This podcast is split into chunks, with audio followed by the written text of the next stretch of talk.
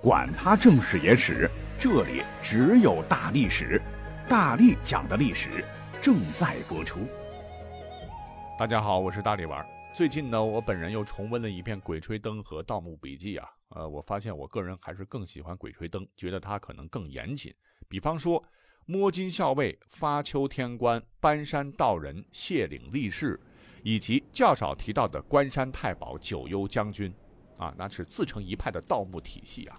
有的是靠风水秘术，有的是靠秘技器械，有的靠生刻制画，是道义有道，让咱们读者是深度沉溺其中，欲罢不能。那《盗墓笔记》其实也不错了，也是众多同类型的小说中最不落俗套的别具一格的一本吧。那对于这两本小说的看法，应该是仁者见仁吧。那这两部小说哈，都有一些恐怖、精彩、悬疑的故事，发生在一些我们可能熟悉、可能不熟悉的神秘古国当中。那么，小说当中那些耳熟能详的禁区，历史上真的存在吗？那下面欢迎跟随大力丸，咱们一起来一探究竟。咱们呢，先挑名气大的来讲。熟悉《盗墓笔记》的听友们应该知道啊。《盗墓笔记》整本小说呢，它一切故事的开展都是围绕着那个所谓的终极，也就是长生来展开的。而书中关于长生的讯息，绝大部分都源于神秘的西王母。那么，这个西王母究竟是何方神圣呢？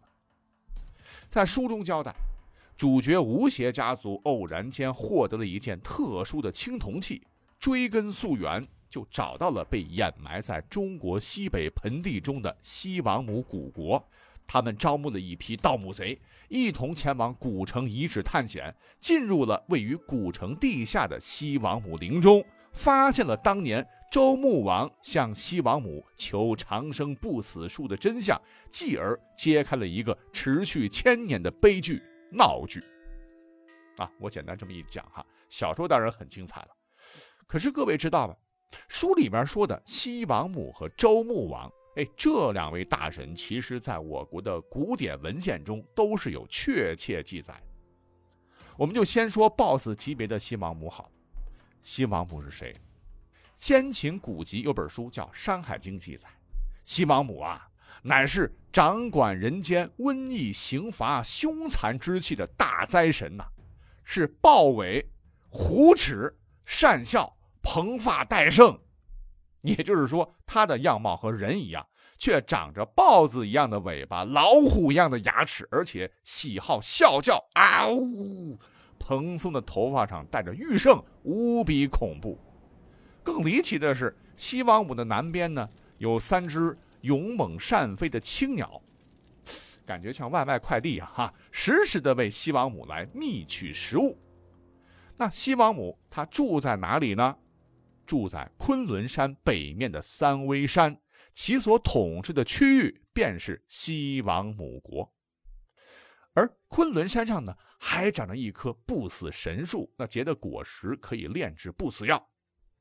在西晋历史上出的一位风水学鼻祖啊，他唤作郭璞。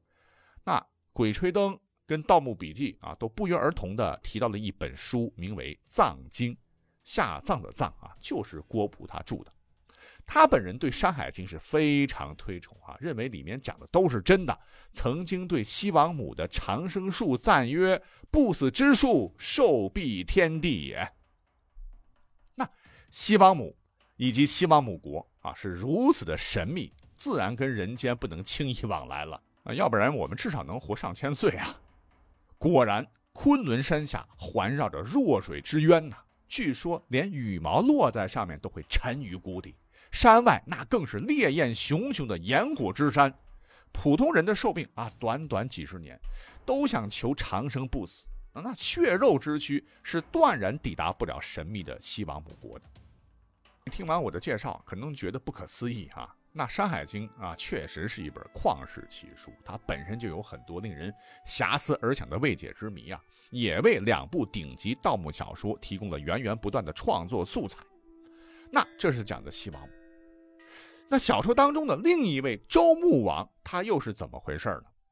根据成书于战国的《穆天子传》记载，说是在西周鼎盛时期啊，有一位周穆王，他以擅长造车的造父，呃，这个造父也就是后来秦国和赵国的始祖为车夫，以诸侯进献的八骏神马为御驾，一路向西，日行万里，是遨游极西之地，穿天山，登昆仑，最终呢见到了西王母，哎，并在瑶池受到了盛情款待，俩人。是推杯换盏，好不快活啊！一番儿女情长，哈，竟然使得周穆王忘了返回镐京。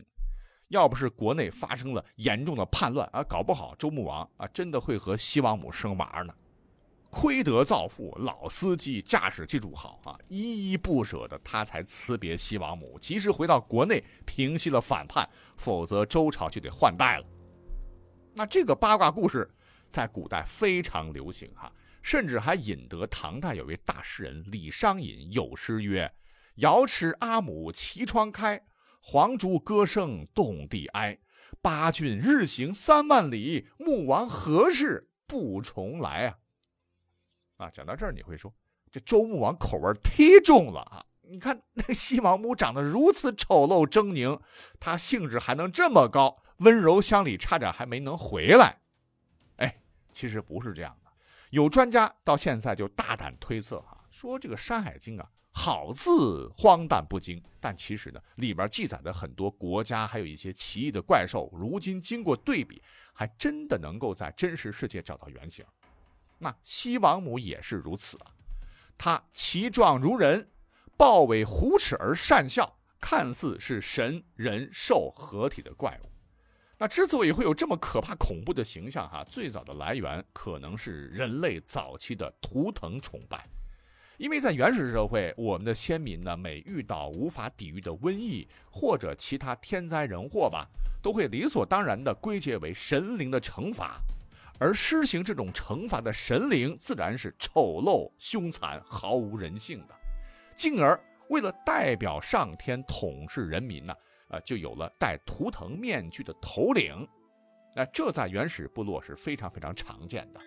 所以呢，据历史学家研究，在三千年的我们中国的西部，小说经常能写到的青藏高原腹地啊，也确确实实曾经存在过一个由古羌人建立奴隶制的母系氏族的西王母国。从黄帝时代一直到西周，西王母国连续存在了上千年。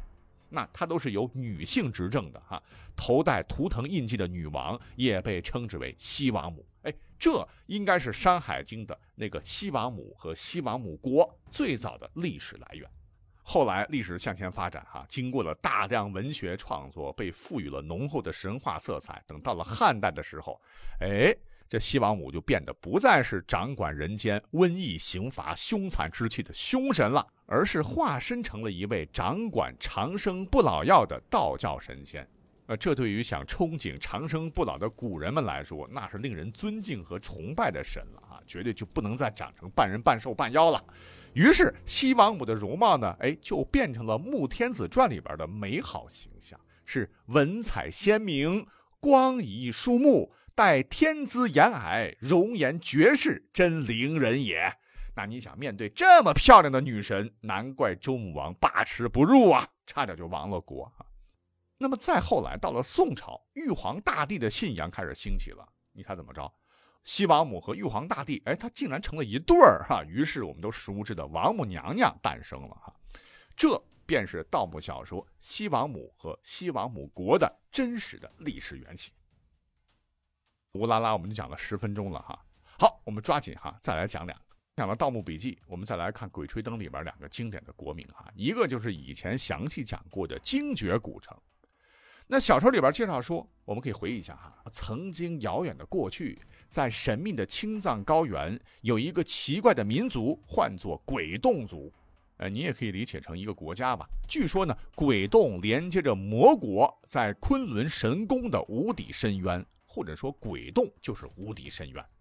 鬼洞族呢，凝聚智慧，耗费大量人力，建造了一座十分怪异的古墓，这便是九层妖塔，是以数千根巨木搭建而成的金字形木塔，耸立在地下。巨塔之上有数不清的星点，红色闪烁，在晦暗不明的古墓里，凭借着那微小的光点，看到木塔的底基的宽度竟然近两百米，全部用泥石砌成。千百年的柏木铸成了塔身共有九层，里面堆满了奇奇怪怪的骸骨，身着奇怪的古装。每一根巨木之上篆刻的都是藏族的密文源源。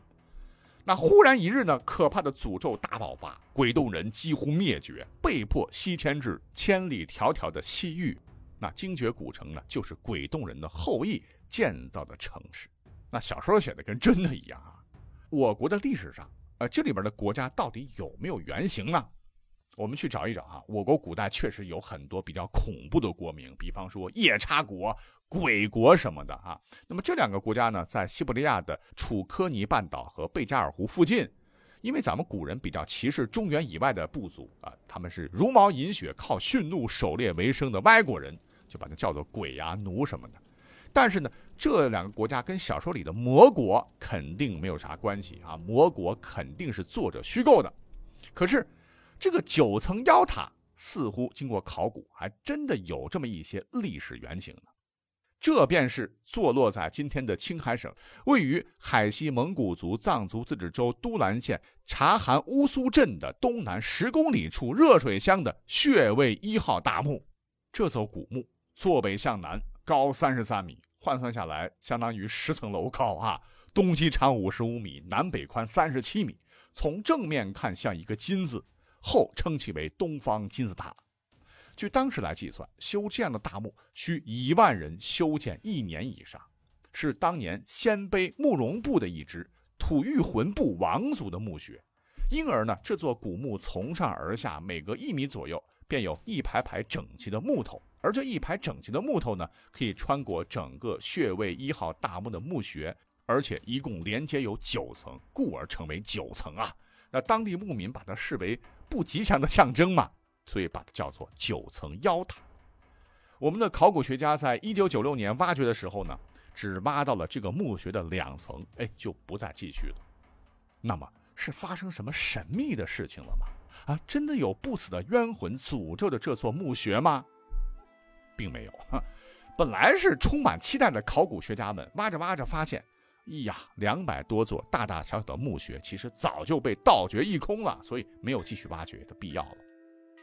讲完这个，你肯定会说了，那小说当中当年胡八一、呃山里阳和王胖子一起经历万险来到的塔克拉玛干沙漠中，演绎了很多险象环生、九死一生的故事的那座精绝古城嘞。